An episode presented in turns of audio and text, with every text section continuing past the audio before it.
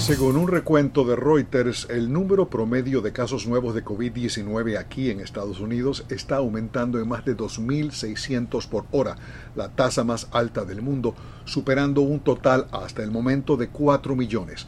La cifra refleja una rápida aceleración de las infecciones en Estados Unidos desde que se registró el primer caso el 21 de enero.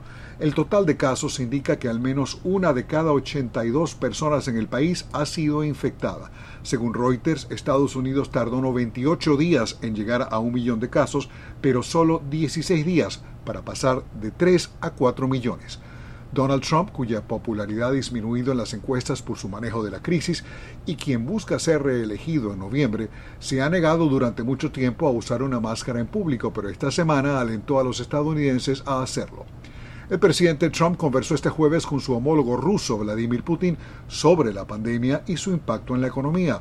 La Casa Blanca informó en un comunicado que los presidentes Trump y Putin trataron de los esfuerzos para vencer a la pandemia al tiempo que se siguen reabriendo las economías globales. La Embajada de Rusia en Estados Unidos confirmó la conversación entre ambos líderes a través de las redes sociales. Este jueves Estados Unidos anunció sanciones contra dos hermanos venezolanos por dar respaldo al hijo del presidente Nicolás Maduro. Santiago José Morón Hernández y Ricardo José Morón Hernández fueron designados por la Oficina de Control de Activos, OFAC, del Departamento del Tesoro estadounidense como colaboradores del hijo de Maduro, Nicolás Ernesto Maduro Guerra. La OFAC explica que el hijo del presidente en disputa contrató a Santiago y Ricardo Morón Hernández para hacer negocios en su nombre y que ambos han usado diferentes compañías para sus transacciones. La nota agrega que los tres y otros aliados cercanos son figuras centrales en la industria del oro en Venezuela.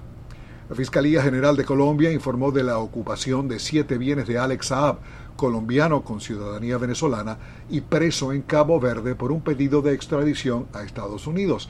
Saab es acusado formalmente por Estados Unidos por lavado de dinero procedente de la corrupción del gobierno en disputa de Venezuela. Fue detenido el pasado 12 de junio como consecuencia de una alerta roja de Interpol cuando su avión con destino a Irán se detuvo en Cabo Verde para abastecerse de combustible. Los bienes ocupados a Saab, dijo la Fiscalía, quedaron a disposición de la Sociedad de Activos Especiales para su administración. Alejandro Escalona, Voz de América, Washington.